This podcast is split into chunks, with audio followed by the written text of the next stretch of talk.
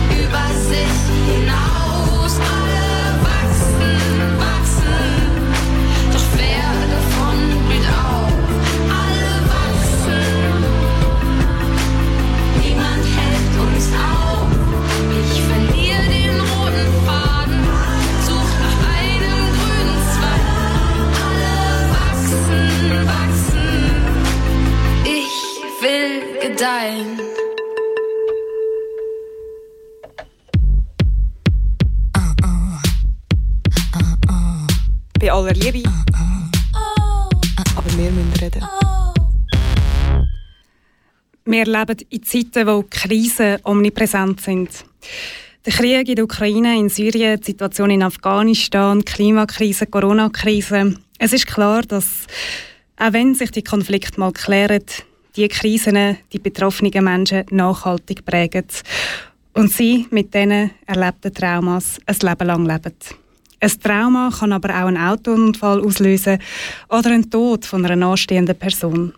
Aber was ist genau ein Trauma? Was beschreibt ein Trauma? Was sind das für innere Prozesse, die ablaufen? Diese Fragen diskutiere ich mit Bettina Grotte. Sie ist Dozentin an der Berner Fachhochschule für systemische Traumaberatung.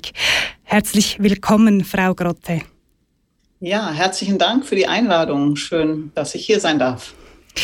Ja, wir freuen uns ebenfalls. Wie bereits äh, angesprochen, ein Trauma kann durch unterschiedliche Erlebnisse ausgelöst werden.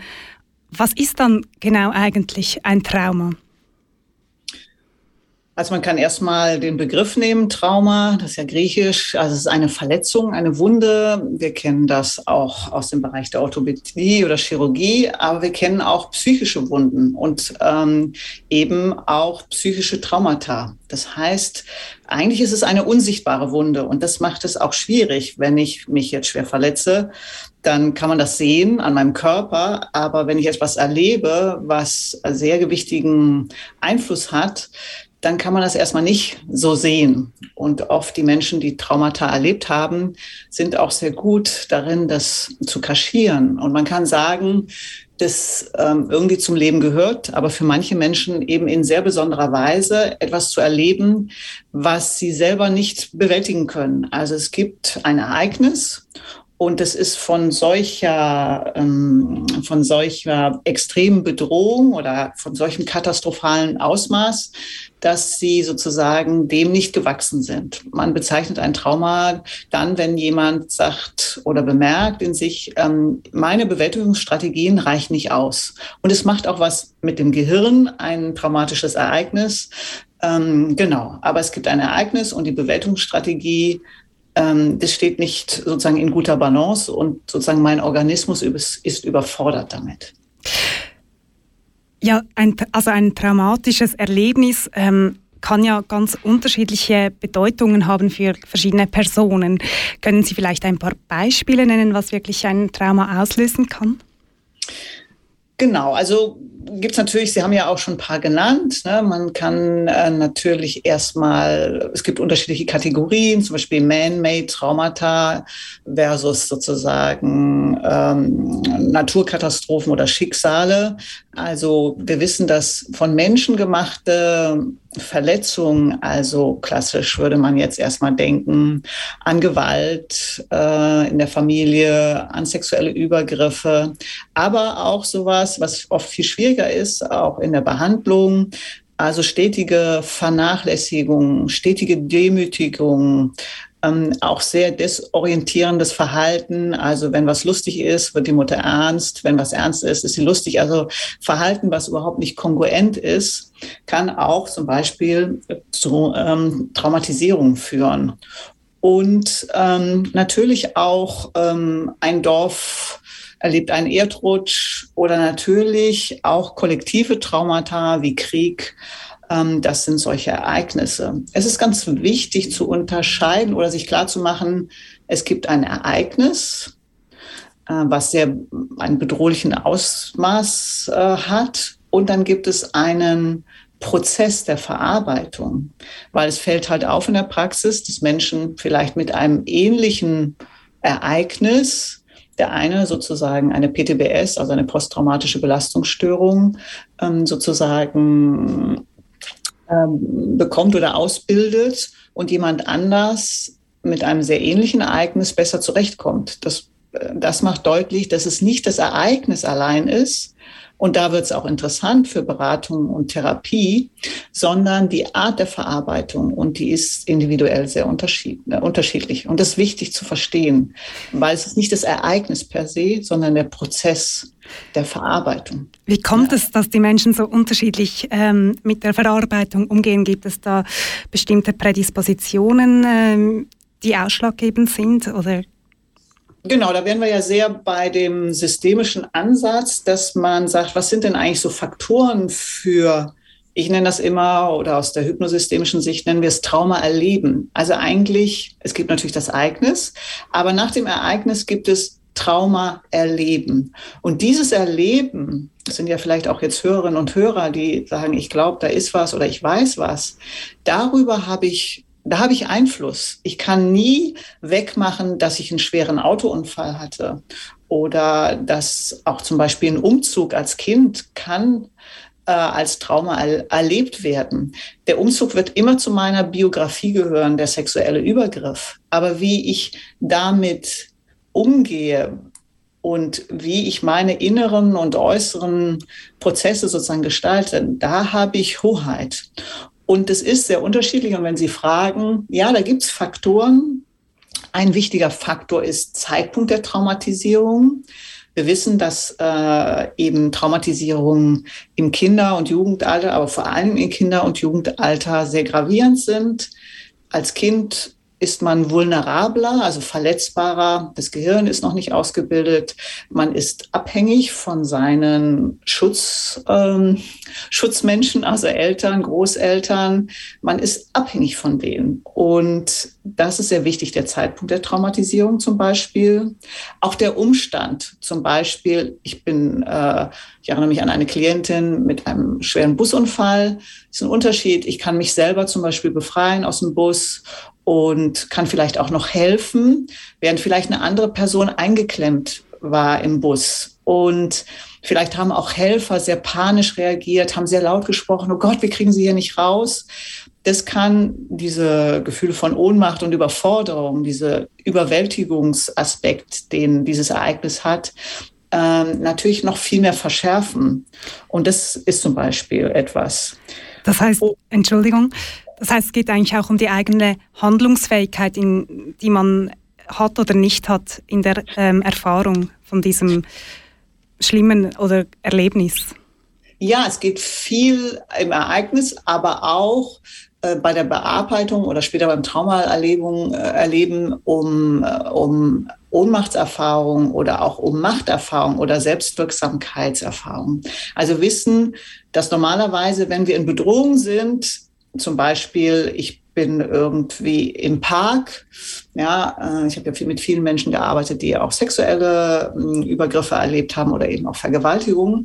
Ähm, ich bin sozusagen, ich sehe die Situation kommen, ich versuche zu fliehen oder ich versuche mich zu wehren. Und wenn beides nicht möglich ist, das nennen wir dieses Fight or Flight, also kämpfen oder fliehen. Wenn ich das nicht kann, dann beginnt etwas sehr Eigenartiges. Dann gibt es sozusagen eine so Art Shutdown in unserem Organismus, also eine bestimmte Art von Verarbeitungsprozesse im Gehirn, die nicht so ist wie sonst. Das ist eine Überlebensform ähm, eigentlich des Gehirns, der normale Ablauf, wie Dinge, Ereignis gespeichert werden, das findet dann so nicht statt. Da spielt Hippocampus, das ist das Seepferdchen, das ist ein Teil des Gehirns, sehr wichtig, eine wichtige Rolle, der ordnet alles ein, also Ortsgedächtnis, Zeitgedächtnis, überhaupt Gedächtnisbildung. Und es gibt eben Amygdala, das geht, da geht es um Gefühle. Und ähm, die Amygdala blockiert die normale, also ist sozusagen die Feuerwehr, da geht es um Emotionen, da geht es um Wahrnehmung, äh, alles Geruch und Berührung. Und die feuert so stark im Gehirn und überstimmt sozusagen, also schaltet eigentlich diesen, diese anderen Gedächtnisleistungen oder Verarbeitungsleistungen im Gehirn aus. Und das macht es schwierig. Das heißt, dann verdrängt man es, dann ist es wie nicht mehr präsent. Habe ich das richtig verstanden? Ja, man könnte sagen verdrängt. Also man könnte, eigentlich spricht man eher von Fragmentierung. Also man könnte sich vorstellen, im Gehirn gibt es eine Art von Verarbeitungsschleife. Äh, man kann sich das vorstellen wie so, wie so ein Netzwerk und es wird an bestimmten Stellen unterbrochen. Und ähm, wir unterscheiden heißes und kaltes Gedächtnis. Und ähm, das spielt nicht mehr zusammen. Und ähm, Dinge werden dann irgendwie gespeichert, aber nicht richtig in Ort, Zeit und Kontext eingeordnet. Das ist auch der Grund für Flashbacks. Ich gehe zum Beispiel in eine Bar und dann rieche ich einen Aftershave und plötzlich kriegt eine Frau oder ein Mann ein Flashback. Also Flashback heißt, ich kriege sozusagen plötzlich Bilder ich habe das Gefühl, ich bin in der Situation, wo ich äh, die Pistole an der Schläfe hatte oder vergewaltigt wurde. Das taucht auf, obwohl ich ja realita gerade in der Bar sitze. Und es ist auch drei Jahre später als diese Traumatisierung.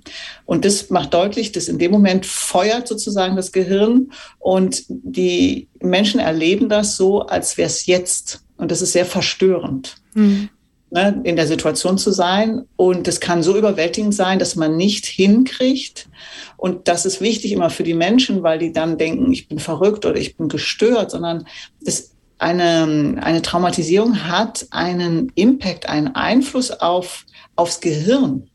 Es hat einen riesigen Einfluss aufs Nervensystem, auf meine Art von, ähm, ja, von sozusagen dass ich sehr stark in Über- oder Untererregungsmodus komme und nicht so in der mittleren Range bin. Das ist wichtig zu verstehen, dass ich das auch erstmal nicht so kontrollieren kann und einen Moment denke, ich erlebe das von vor drei Jahren so taufrisch, als würde es gerade passieren. Das ist sehr, sehr verstörend und hat dann Folgen, dann zum Beispiel zu dissoziieren, sich wieder rauszubeamen aus der Situation.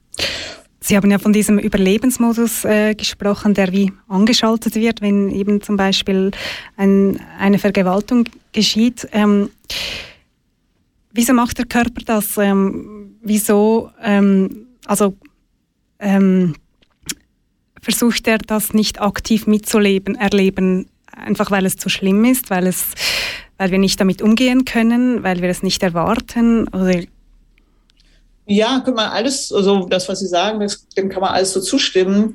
Äh, es ist ein Versuch, ähm, sozusagen aus der Überwältigung, aus der Überforderung, aus der, dem Nicht-Zusammenkriegen, was passiert, sozusagen zu entweichen. Unter anderem auch, wenn es starke Schmerzen gibt, denen wir wissen, dass dann bestimmte Botenstoffe ausgeschieden werden zum Beispiel oder ähm, gesendet werden, wenn zum Beispiel Leute einen Unfall erleben und zum Beispiel ein Bein verlieren. Äh, das ist oft für die Menschen, das ist auch ein wichtiger Aspekt. Es gibt auch Traumatisierung einfach dadurch, dass man zum Beispiel Zeuge eines Unfalls ist oder eben auch Ersthelfer ist. Und ähm, der Mensch, der gerade eben Motorradfahrer, zum Beispiel denke ich an einen Klienten, ähm, der das Bein verliert, ähm, dann macht der Körper einfach, der, ein Körper versucht immer wieder ins Gleichgewicht zu kommen. Und es ist eine Form, ins Gleichgewicht zu kommen und der Situation sozusagen Herr zu werden. Aber die Reize und die Überforderung ist so groß, ähm, dass es eben zu dieser, sage ich mal, nicht gewöhnlichen Verarbeitung erstmal kommt ja, die aber man dann auch sozusagen in einer Weise auch nachholen kann. Ich persönlich sage immer, meine Definition von Trauma ist eher so zu sagen, es ist, ähm, es ist gebundene Energie, es ist oft eingefrorene Energie. Wenn ich bedroht werde, dann, dann habe ich eigentlich den Reflex, eben zu fliehen oder mich zu wehren. Und wenn ich das nicht kann, dann ziehe ich mich körperlich zusammen. Also diese Energie, die eigentlich in die Beine geht, zum Weglaufen oder ins Wehren geht, die ist irgendwie blockiert. Und das sieht man mhm. auf den Menschen auch an. Also, und oft geht es darum, dass diese Energie wieder in den Fluss kommt. Also, eigentlich für mich ist Trauma so eine Erfahrung der Arbeit mit den Menschen, wenn man es ganz breit fasst, wie eine stagnierte, eine eingefrorene Energie. Und die braucht wieder ins, in Fluss kommt. Ja, und wie diese Energie wieder in den Fluss kommt, das hören wir gleich nach dem nächsten Lied. Die Lieder übrigens haben Sie mitgebracht. Wir hören jetzt ähm, von Thomas die weitermachen.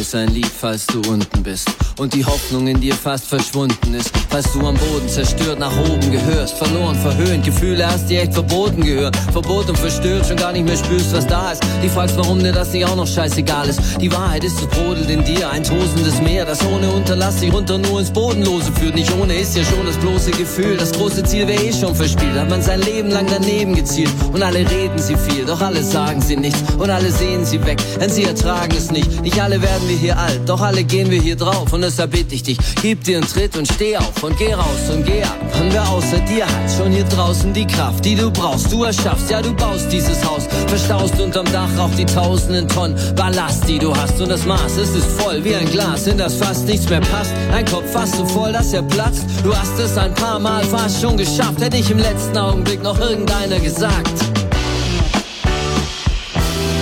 Folg deiner Sehnsucht.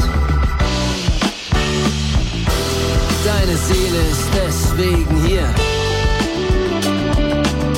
Im Strom der Zeit. Der Wellengang formt jeden Stein im Vertrauen gesagt, ich war auch mal am Arsch. Ja, ich glaube, ich war schon tausendmal da und auch das tausendste Mal war noch hart. Doch es gab auch die Aussicht auf alles, was dich noch erwartet, falls du nicht aufgibst. Auch wenn's nicht so aussieht, du wirst hier gebraucht. Ich würde wetten, du alleine schaffst es ohne uns auch nicht. Also nimm dich nicht raus, sich aufgeben bringt's auch nicht. Du kannst nicht überleben, was dich innerlich auffrisst. Es beißt und es schmerzt und zerreißt dir dein Herz. Und wer weiß, ob der Preis den Schmerz wert ist. Doch es heißt auch zuletzt, bist du hier, bist du jetzt der Beweis, dass du hier nicht verkehrt bist. Egal wie lange die Nacht war, es wird wieder Tag. Auch wenn du lange schwach warst, du wirst wieder stark. Hat ein anderer kaum Kraft und gerade versagt. Sag ihm bitte genau das, was ich dir gerade sag. Folg deiner Sehnsucht. Deine Seele ist deswegen hier. Im Strom der Zeit, der Wellengang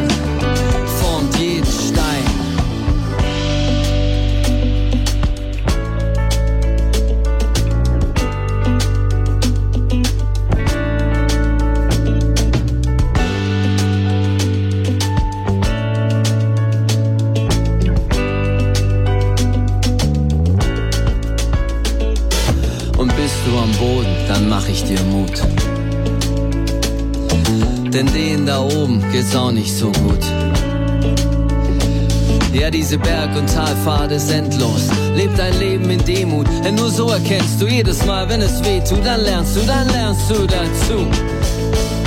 Egal wie lange die Nacht war, es wird wieder Tag. Auch wenn du lange schwach warst, du wirst wieder stark. Hat ein anderer kaum Kraft und gerade versagt. Sag ihm bitte genau das, was ich dir gerade sag. Folg deiner Sehnsucht. Deine Seele ist deswegen hier. Im Strom der Zeit. Der Wellengang formt jeden Stein.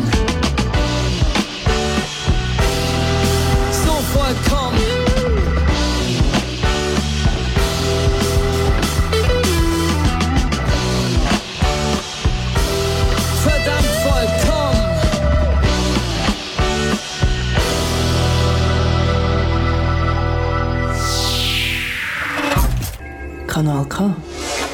Das muss so.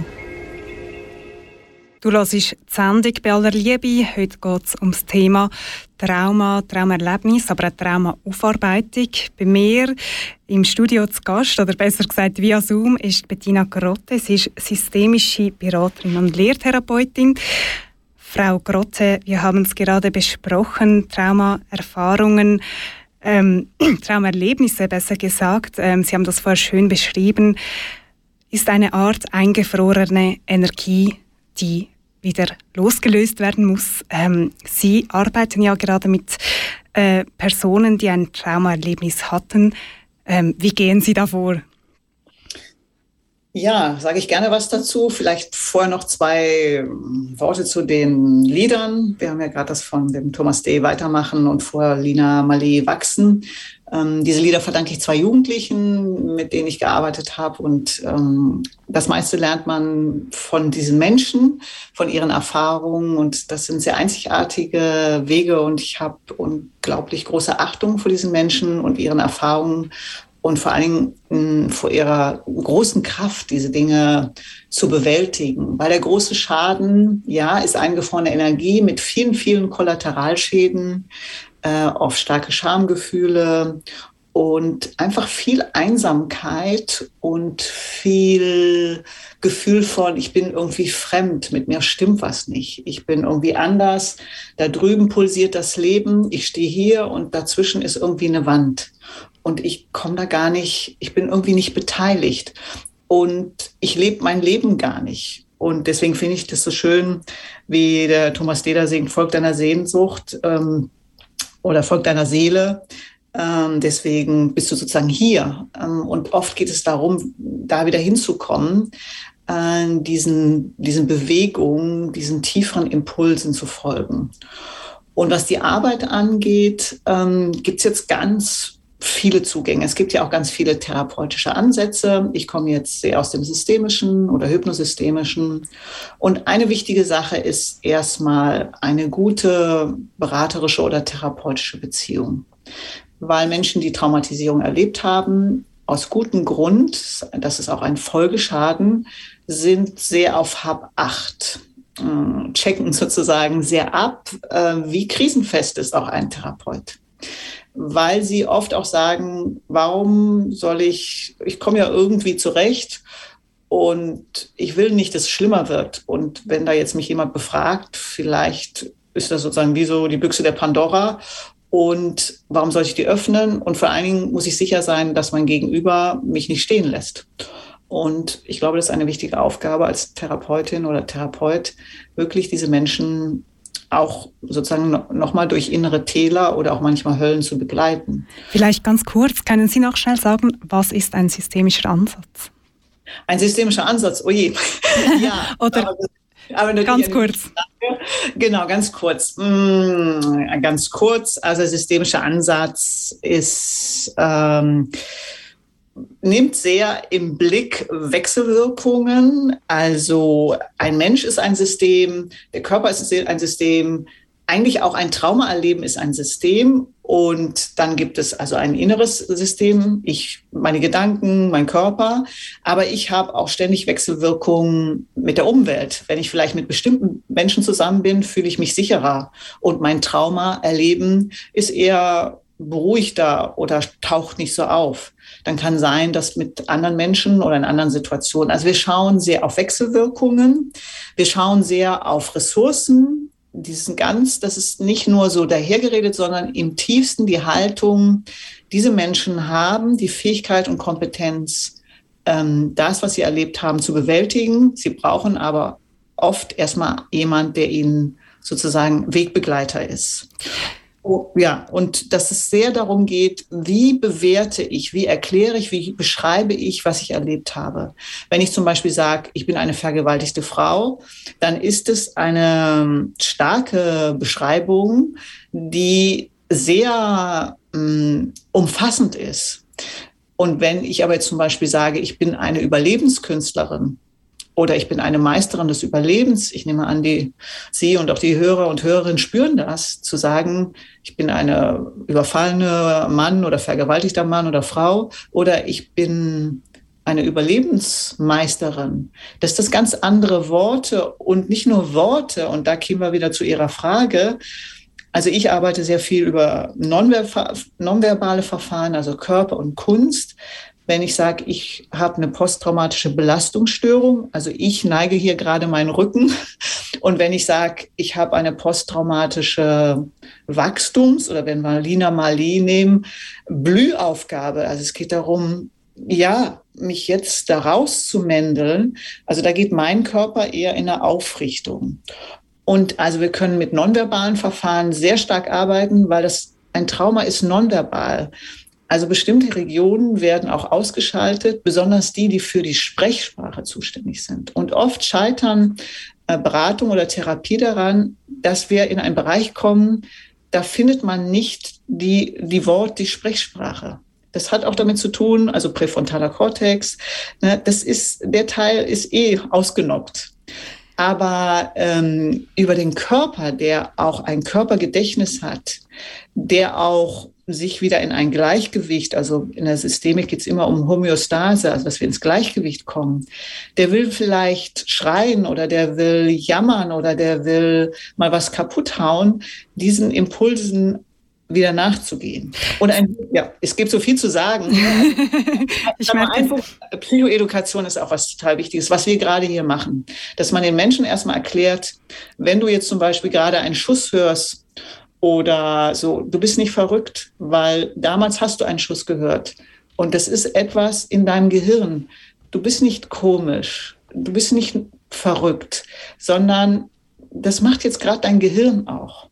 Ja, und dass du so übererregt bist, das ist, weil Trauma was mit deinem Nervensystem macht. Du bist sehr sympathisch aktiviert und dein Ruhenerv, der Parasympathikus, der kommt gar nicht so zum Zuge. Aber ich mache mal einen Punkt. Sie wollten gerade was sagen. Sie, Sie, erwähnen ganz viele spannende Dinge, die man, glaube ich, alle noch einzeln vertiefen könnte. Ich möchte aber gerne noch ganz kurz darauf zurückkommen. Sie haben ja gesagt, es kommt auf die innere Haltung darauf an. Viele Leute sind sich ja gar nicht bewusst, dass sie ähm, traumatisiert sind. Wann kommen Sie zu Ihnen? Ähm, wie werden sich sich selber dem Trauma bewusst? Ja, das ist was sehr Wichtiges, was Sie da ansprechen. Also man könnte sagen, ein wichtiger Prozess auch ist erkennen und dann anerkennen. Das ist wirklich zwei ganz wichtige Be Bewegungen. Ich habe mit vielen Frauen, auch jungen Frauen gearbeitet und auch alle Altersklassen, Männer und Frauen, die oft mit einer ganz anderen Diagnose kamen, Burnout oder Depression. Und dann während des Klinikaufenthalts ist dann sozusagen Traumamaterial aufgestiegen. Oder oft auch ne, Thema systemisch beschreiben, erklären, bewerten, zu sagen, oh, das ist ja ein sexueller Übergriff. Ach, das, ach das, dass jemand mal sagt, ja, aber das nennt man eine Vergewaltigung. Und dass das eben abgetan wurde im inneren System, aber auch von der Umwelt. Und dann geht es oft erstmal darum, zu erkennen. Und anerkennen heißt ja, anerkennen heißt ja in der Tiefe zu begreifen, was macht es eigentlich mit meinem Leben? Ah, deswegen möchte ich mich irgendwie nicht vielleicht binden an jemand. Deswegen habe ich vielleicht Angst vor Gruppen. Ja, im Systemischen sind wir nicht so linear kausal, wenn dann. Wir versuchen zu sehen, es hat viele Einflüsse, es gibt viele Wechselwirkungen in mir, aber auch mit der Umwelt. Ja? Und das ist ein sehr wichtiger Aspekt. Sie haben ja gesagt, dass eine Tra ein Traumaerlebnis etwas sehr Nonverbales, etwas sehr Körperliches ist. Wir haben jetzt gerade auch ein paar Symptome gehört, wie sich das dann äußern kann.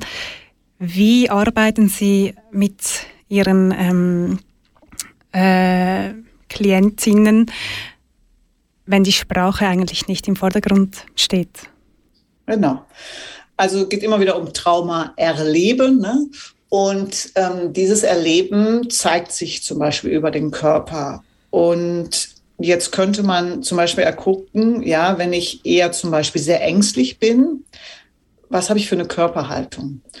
Und dann könnte man mal gucken, was ist eigentlich, wie würde ich mich lieber fühlen? Ja, ich hätte so ein bisschen Zuversicht auch. Also ich kann ja meine Angst nicht wegmachen. Also das Gehirn kennt keine Subtraktion, das muss man verstehen. Also ich kann nicht was wegmachen, aber ich kann es wie überschreiben. Also ich kann Angst nicht wegmachen, aber ich kann immer zuversichtlicher werden, immer mutiger, immer ruhiger und dann schwindet die Angst. Das ist auch systemisch sehr zu verstehen. Es braucht andere Elemente, damit das andere weicht. Der erste Wunsch von Klienten ist, ich möchte keine Angst mehr haben. Und dann würde man zum Beispiel gucken, ja, was wäre zum Beispiel eine zuversichtliche Körperhaltung? Ja, und würde versuchen, die sozusagen auch darzustellen, weil wir wissen, wieder Wechselwirkungen, andere Körperhaltung. Ich glaube, jeder, der vielleicht jetzt zuhört und müde ist, wenn er sich ein bisschen aufrichtet, merkt so, oh, jetzt bin ich wieder frischer. Ich arbeite sehr viel mit der Kunst auch, ähm, dass Leute erstmal anfangen zu malen. Und das fürs Radio natürlich nicht jetzt das Einfachste, das darzustellen, aber ich denke an eine Frau, die von ihrem Bruder äh, über Jahre vergewaltigt wurde. Und das erste Bild war eigentlich etwas, irgendwie eine Waldlandschaft, ein Traktor und ein Ballon. Aber es war irgendwie unheilvoll. Eigentlich könnte man sagen, auch vielleicht ein Förster, ein Traktor und da liegt halt so ein Ballon. Aber man hat sofort die Verstörung gemerkt, hier ist ein Ballon, ein roter Ballon, der da in so einer bisschen dunklen Landschaft mit dem Traktor und da sitzt auch so äh, ein junger Mann drin. Aber es war erstmal auch, ja, diffus. Und dann jede, jede Seele ne, hat eigentlich so eine Bewegung. Jede Seele möchte gesund leben, ein pralles Leben leben. Und wenn die Menschen dann weiter malen, dann kommen nächste Bilder. Also ein wichtiger Teil in der Hypnosystemik ist die Arbeit mit dem Unwillkürlichen. Also die Sprache ist willkürlich und unwillkürlich heißt, ich male zum Beispiel ein Bild und dann gucke ich mir das an mit jemand und dann kommen mir, dann kommen mir Gedanken. Oder ich mache eine Körperbewegung oder die Musiktherapie ist ein sehr starkes Verfahren ich merke zum Beispiel ein bestimmter Rhythmus und dann kommen mir irgendwie Tränen und dann kommen mir Gedanken. Also am besten ist aus meiner Sicht die Arbeit mit beidem, mit nonverbalen Methoden und verbalen in einer guten Kooperation.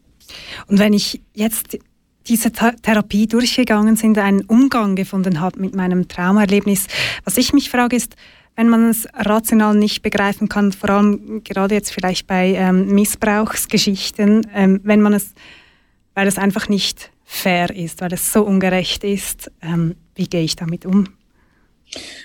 Ja, es wird noch ein Lied heiß geben, das heißt ja Love and Hate. Also ich glaube, es geht erstmal auch darum, äh, wir sind ja sehr erzogen worden, es gibt gute Gefühle und schwierige. Das macht es schon auch irgendwie ungünstig das fürs menschliche Leben, sondern erstmal zu sagen, boah, ich habe jetzt vielleicht Mordsgedanken, ich habe auch Hassgefühle und diese nicht zu unterdrücken. Einerseits die Gefühle nicht zu unterdrücken und oft haben wir auch Glaubenssätze, boah, wenn ich Hassgedanken bin, dann bin ich ein schlechter Mensch. Ja, und oft geht es erstmal darum, auch zu sagen, okay, auch das ist normal, also als Therapeut oder Berater, das ist nicht nur normal, sondern menschlich. Und vor allen Dingen geht es um ein Zauberwort, das heißt Würdigung. Würdigung, dass mir etwas geschehen ist, was nie hätte geschehen dürfen, besonders wenn es ähm, den Menschen geschieht als Kinder. Dass es ein unendliches Unheil ist, was das Leben, vor allem auf den eigenen Selbstwert, das Gefühl, mit mir stimmt was nicht.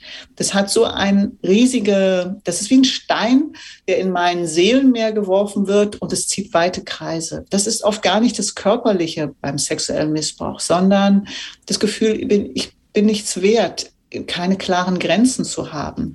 Und erstmal geht es darum, diesen Menschen sich wie innerlich zu verneigen und vielleicht auch sich selber sich irgendwann verneigen vor diesem Kind, Jugendlichen oder auch erwachsene Frau oder Mann, wer auch immer, in welchem Alter es war, zu sagen, und das war schlimm und das hätte, das habe ich mir nicht gewünscht, das ist mir passiert, das wurde mir angetan und dann habe ich auch erstmal menschliche Gefühle, die sehr gesund sind, vielleicht von Rache ist es ein Unterschied, ob ich ein Gefühl habe und oder und dann in eine Handlung gehe. Es macht keinen Sinn, und das kommt ja aber auch vor, dass Menschen, die Opfer sind, sozusagen zu Täter werden.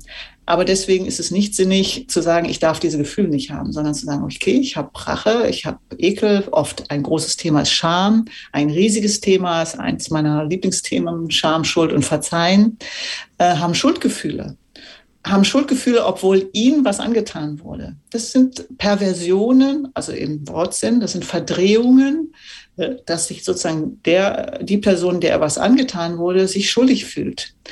Das wird uns sicher auch noch beim Transgenerationalen beschäftigen, anstatt zu sagen, nein, mir ist es geschehen und ich verdiene Achtung. Und wenn ich jetzt mich noch schuldig fühle, da haue ich mir sozusagen nochmal doppelt ein auf den Dez. Und das Transgenerationale, genau das sprechen wir, über das sprechen wir jetzt dann gleich. Ähm, und zwar nach dem nächsten Lied Born to be Alive.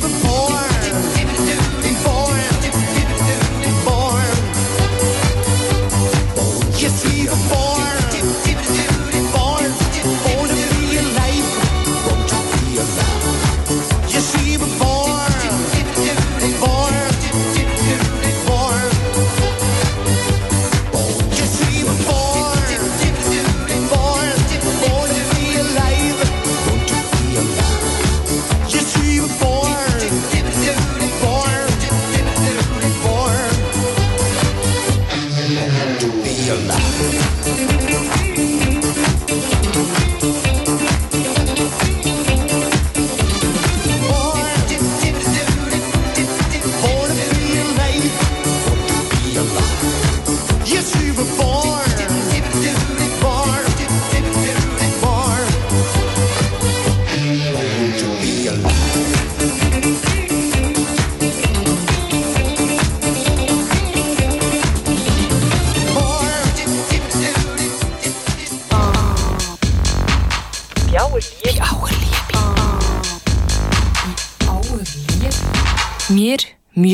Reden. Du lassest bei aller Liebe. Bei uns geht es heute ums Thema Trauma, Traumaaufarbeitung.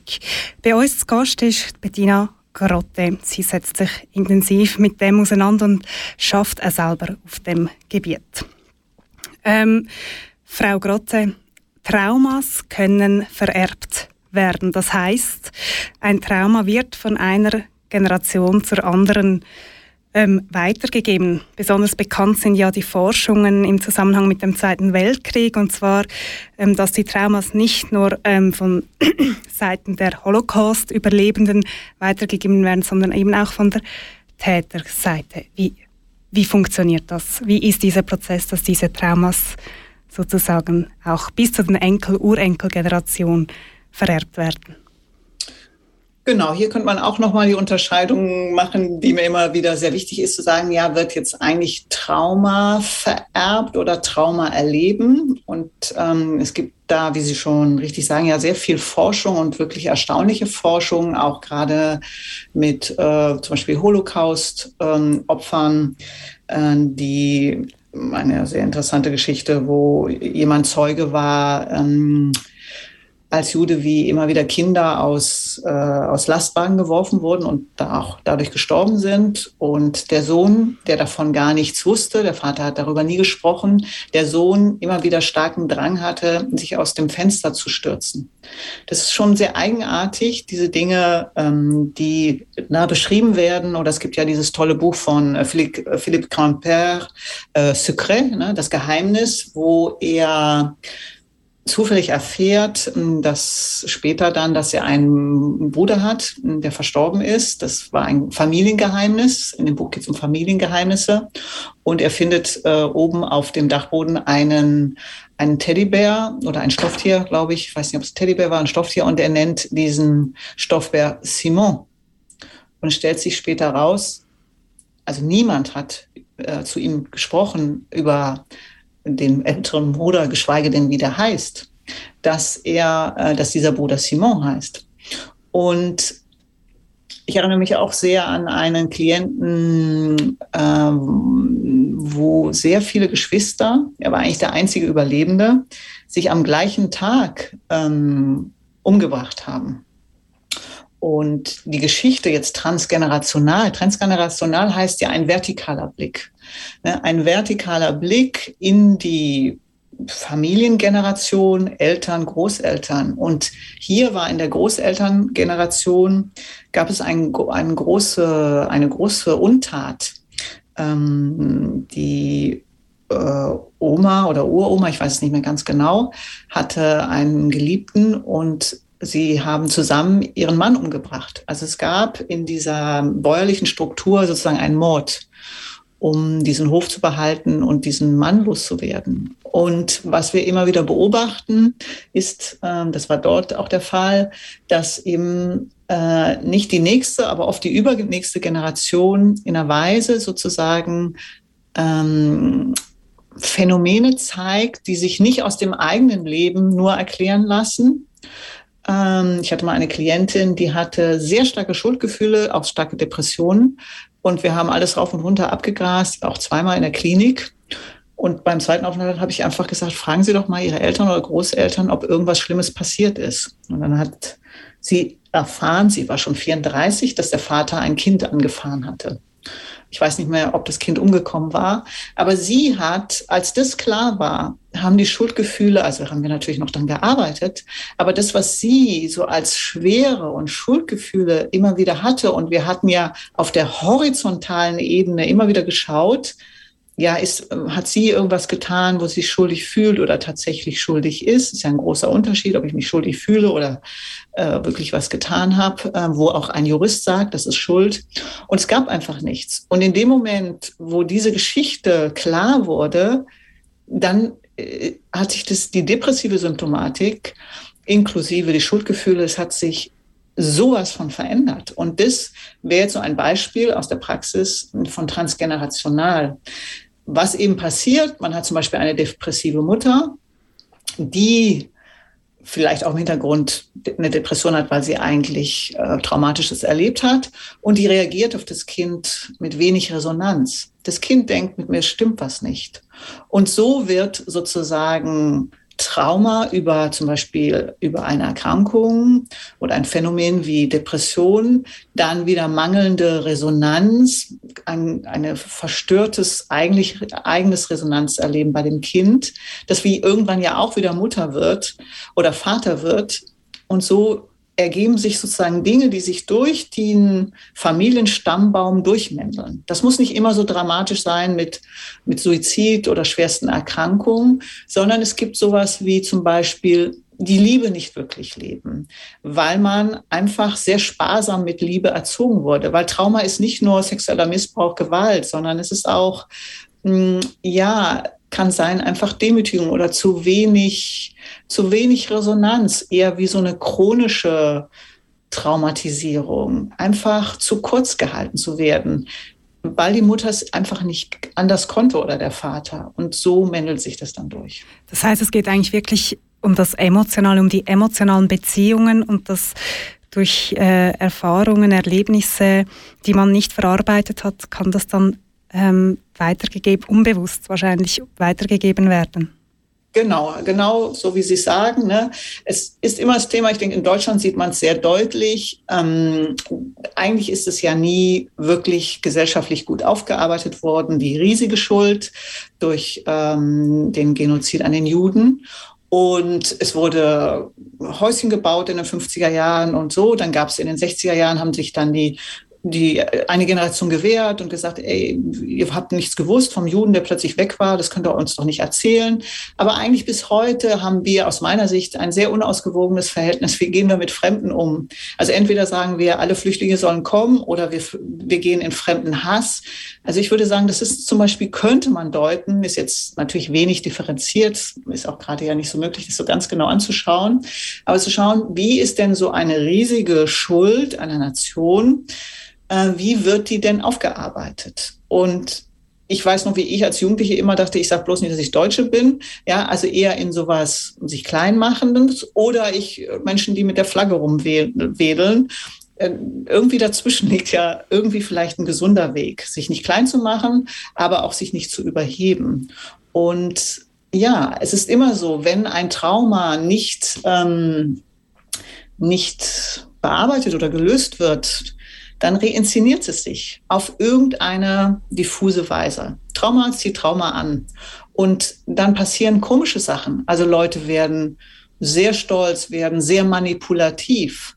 Ja, es gibt viele Ausdrucksformen, wo man sagen könnte oder forschen könnte, liegt dahinter nicht, nicht ein, ein Trauma. Sie haben jetzt gerade gesagt, das sind ja auch Kollektiverfahrungen, Beispiel eben Zweiter Weltkrieg. Ähm, wir erleben jetzt auch wieder sehr, sehr viele Krisen. Inwiefern spielt dann die Öffentlichkeit eine Rolle, vielleicht eben gerade im Umgang mit der Tabuisierung? Ja, ist, wir haben es ja jetzt auch mit Corona, das ist eine große Diskussion, wo man tausend Positionen haben kann, ist jetzt hier auch nicht der Ort, aber man kann sich schon fragen, welche Phänomene entstehen, es gibt sicher einen Großteil von Menschen, wenn wir genauer forschen, vielleicht auch fast alle, die überfordert sind von der Situation, hm, von diesen Ängsten oder überfordert waren. Und jetzt die Frage, was passiert denn eigentlich gesellschaftlich? Hm, ich kenne die Schweiz nicht natürlich so differenziert, ich kann es jetzt mehr von Deutschland sagen, aber hier gibt es schon Phänomene von, ja, von Spaltung. Also die Guten und die Schlechten, ähm, die eher dem folgen, was vorgegeben werden, die, die vielleicht Zweifel haben, ähm, kommen eher in so eine kritische Position. Dann ein Phänomen, was wir bei Trauma immer haben, auch bei transgenerationalem Trauma, wenn jemand irgendwas in Frage stellt, zum Beispiel in der Familiengeschichte, oder anfängt zu sagen, aber hier ist doch Unheil passiert, solche Phänomene, dass dann diese Person rausgebissen wird. Die wird sozusagen aus dem Rudel ausgestoßen. Und jetzt könnte man zu Ihrer Frage natürlich auch fragen, ja, was passiert vielleicht gerade gesellschaftlich? Ähm, wie, auch wenn wir nochmal zu meiner Deutung kommen von Trauma, wie lebendig ist eigentlich unsere Gesellschaft, ist vielleicht auch eine Folge von Überforderung. Ob jetzt Corona eine Traumatisierung ist, das ist nochmal eine Frage. Aber ist es zum Beispiel ähm, so eine gefühlsmäßige Ermattung, eine mangelnde Empathie vielleicht für andere Positionen, weil man könnte sagen, die einen haben, hatten Angst, Corona zu kriegen, die anderen hatten Angst, bevormundet zu werden. Also ich glaube, ein Phänomen ist oft auch ähm, in Überforderung, dass Diversität verloren geht. Und das finde ich schon, dass wir das gerade beobachten können. Und ähm, das ist auch oft in Familien so, da kommen wir wieder zu dem Born to be Alive, warum ich das gewählt habe, dass dann einfach, wir sind hier, um lebendig zu sein. Und zu Lebendigkeit gehört auch, dass wir widersprüchlich in uns sind. Also ich sage immer, wir sind nicht ambivalent, sondern polyvalent. Wir haben viele Stimmen. Wir finden was in Ordnung und gleichzeitig irgendwie doof. Und so ist es auch in der Gesellschaft, dass es darum geht, was immer auch geschieht, dass wir viele Gefühle oder Gedanken dazu haben. Und ich glaube, es ist wichtig bei den aktuellen Themen oder Klima oder so, dass wir diese Diversität vielleicht von Gedanken und Gefühlen und auch von Meinungen, dass die Platz haben. Und das ähm, fällt ja gerade aus meiner Sicht auf, dass das nicht so der Fall ist. Und trotzdem muss man eben auch hier natürlich sagen, per se ist jetzt nicht eine Klimakrise oder ein Krieg traumatisierend, weil es ist auch ein Wort, was sehr schnell jetzt immer benutzt wird. Mhm. Weil für manche Leute war, ist es gerade die beste Zeit ihres Lebens, weil sie frisch verliebt sind oder ein Kind bekommen haben. Man muss auch differenziert einfach mit den Begriffen umgehen. Vielen Dank. Ich glaube, wir könnten gleich noch eine zweite Sendung mit Ihnen machen bei diesen äh, vielen spannenden Themen, ähm, die Sie aufbringen. Ähm, Ganz kurz zusammenfassend, wenn ich das richtig verstanden habe, ein Trauma kann über mehrere Generationen weitergegeben werden, bis jemand hinschaut und das aufarbeitet. Und auch wir als Gesellschaft haben eine Verantwortung, dass wir eben offen darüber diskutieren und verschiedene Erlebnisse und ähm, Meinungen integrieren. Ja, wunderbar. Ne? Wir sprechen oft im Hypnosischen von Wahrgebungen, ne? dass, wir, dass wir unterschiedliche Wahrnehmungen, Wahrgebungen, Bewertungen haben dürfen. Und ja, die Idee nochmal wirklich von einem runden Tisch in der eigenen Seele, aber auch in der Gesellschaft und sagen, du siehst es so und du siehst es so. Und was ist jetzt die Mitte, so dass alle gut leben können? Ja, und dass wir aufpassen, wenn wir anfangen, Leute zu exkludieren. Das äh, tut, glaube ich, unserer Seele nicht gut, weil wir, weil wir sind sehr empathische Wesen und wir wollen, ähm, wir wollen, wir, wir sind angewiesen, aber wir haben auch ein Grundbedürfnis nach Anerkennung, nach Gemeinschaft. Und dann tut uns zu viel Polarisierung, vor allem Exklusion oder Herausbeißen, das tut uns, glaube ich, nicht gut. Dieses Bild dieses Bild vom runden Tisch, das nehme ich gerne so mit. Ich finde das ein wunderschönes Abschlussbild von unserem Gespräch, Frau Grotte. Die Zeit ist leider schon um. Ich danke Ihnen aber vielmals, haben Sie sich die Zeit genommen ähm, und mit uns über dieses wahnsinnig spannende Thema gesprochen. Ja, herzlichen Dank auch. Und ich wünsche allen Hörerinnen und Hörern, dass, äh, wenn Sie sowas beschäftigt, dass Sie sich Unterstützung holen, auch vor allem die Profis, nochmal äh, die Menschen auch begleiten, da tiefer zu verstehen. Ich glaube auch als, oh, ich bin ja auch Supervisorin, ich finde es einfach sehr wichtig. Es ist ein großes Thema und es ist, es ist ein Lebensthema und es hat so viel Energie und es hat so viel Potenzial, auch letztendlich sehr glücklich zu werden. Das, das ist mir noch wichtig zu sagen, weil es, äh, wenn man die Medaille gedreht kriegt und die Energie fließt, dann sind das sehr starke Leben, die diese Menschen leben. Vielen lieben Dank, Frau Grotte. Vielen Dank.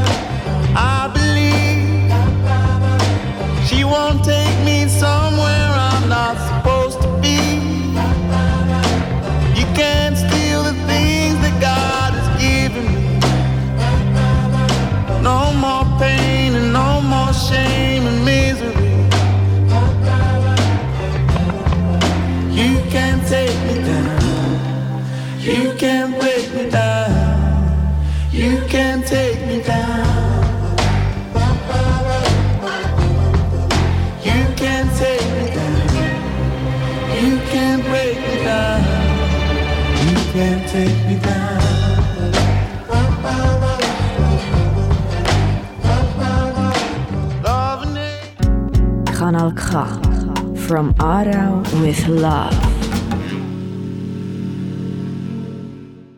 Tragische Erlebnisse prägen uns nachhaltig und können eben zu Trauma führen. Was ein Trauma ist, wie es sogar kann über Generationen weitervererbt werden und wie man mit, mit dem kann umgehen kann. Um das ist es gegangen im Talk. Martina, du hast das Gespräch geführt mit der Bettina Grotte. Was ist dir am meisten geblieben? Äh, mir ist ganz viel geblieben, aber etwas, was mir wirklich speziell geblieben ist, ist die transgenerationale Vererbung. Das heißt, dass das Trauma weiter kann vererbt werden bis zu den Urenkel, bis es eben eigentlich mal jemand anschaut und auflöst. Und dir? Bei mir ist das Beispiel, das sie gebracht von ähm, was ein Trauma genau ist, nämlich angestaute Energie, die sich nicht hat können auslösen also die wir in uns hineintragen, bis wir es eben durch eine Therapie können lösen aus sich irgendwie aus uns raus lösen Genau, die angestaute Energie, das ist mir recht geblieben. Ja, ähm, genau. Und es ist eben, gerade weil wir so viele Krisen erleben und Traum einfach etwas ist, was sich über wiederholt, bin ich aber auch froh zu hören, dass man Umgang hat, damit umzugehen, Formen. Wenn du die Sendung jetzt hast verpasst, dann kannst du sie natürlich nachhören. Den Podcast findest du bei uns über den Insta-Kanal von «Bei aller Liebe». Die nächste Sendung «Bei aller Liebe» ist in einem Monat. Und jetzt wünschen wir euch allen einen wunderschönen Sommerabend. Vom Mikrofon verabschiedet sich die Martina. Und die Monika. Bei aller Liebe. Bei aller Liebe. Bei aller Liebe. Wir müssen reden. Bei aller Liebe. Wir müssen aller reden. Liebe. Aber wir müssen reden. Das ist ein Kanal K Podcast gsi. Jederzeit zum Nachhören auf kanalk.ch oder auf deinem Podcast App.